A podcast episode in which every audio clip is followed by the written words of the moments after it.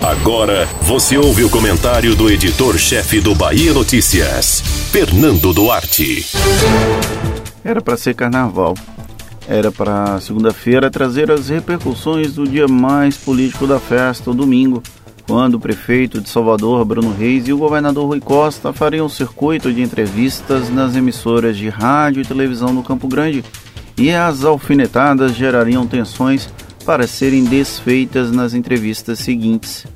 Infelizmente, nada disso vai acontecer em 2021. No meio do caminho, uma pandemia nos obrigou a pular uma das datas mais coreografadas da cena política local. É certo que os anos ímpares não são tão importantes para as disputas eleitorais. Seria a estreia de Bruno Reis no circuito da folia após oito anos de predomínio dos holofotes sobre a Semineto. Em alguns anos, o ex-governador Jacques Wagner e o próprio Rui conseguiram equilibrar a disputa. Porém, a posição de folião inveterado do ex-prefeito o colocou no centro das atenções, seja como na condição de organizador da festa, seja como um autêntico curtidor, sempre cercado pelos camisas pretas ou pelo círculo mais próximo conhecidos como menudos.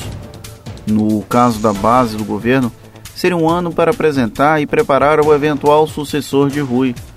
Com o nome de Wagner reapresentado para disputar a eleição, era provável que o hoje senador fosse a tiracolo nas entrevistas e acabasse mais presente no carnaval do que nos últimos anos.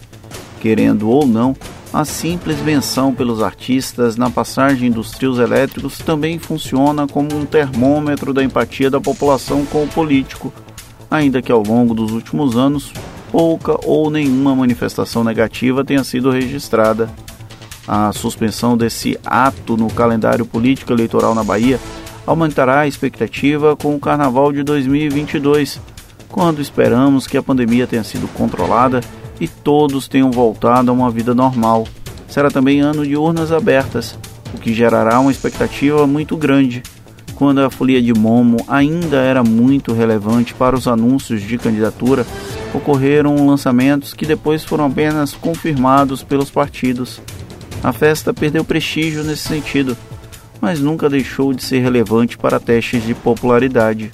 Como reza uma lenda de que na Bahia o ano só começa depois do carnaval, espero sinceramente que não vivamos um eterno 2020 até que a chave seja entregue ao Momo no ano que vem.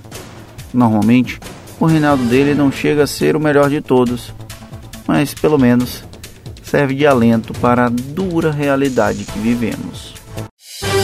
Você ouviu o comentário do editor-chefe do Bahia Notícias, Fernando Duarte.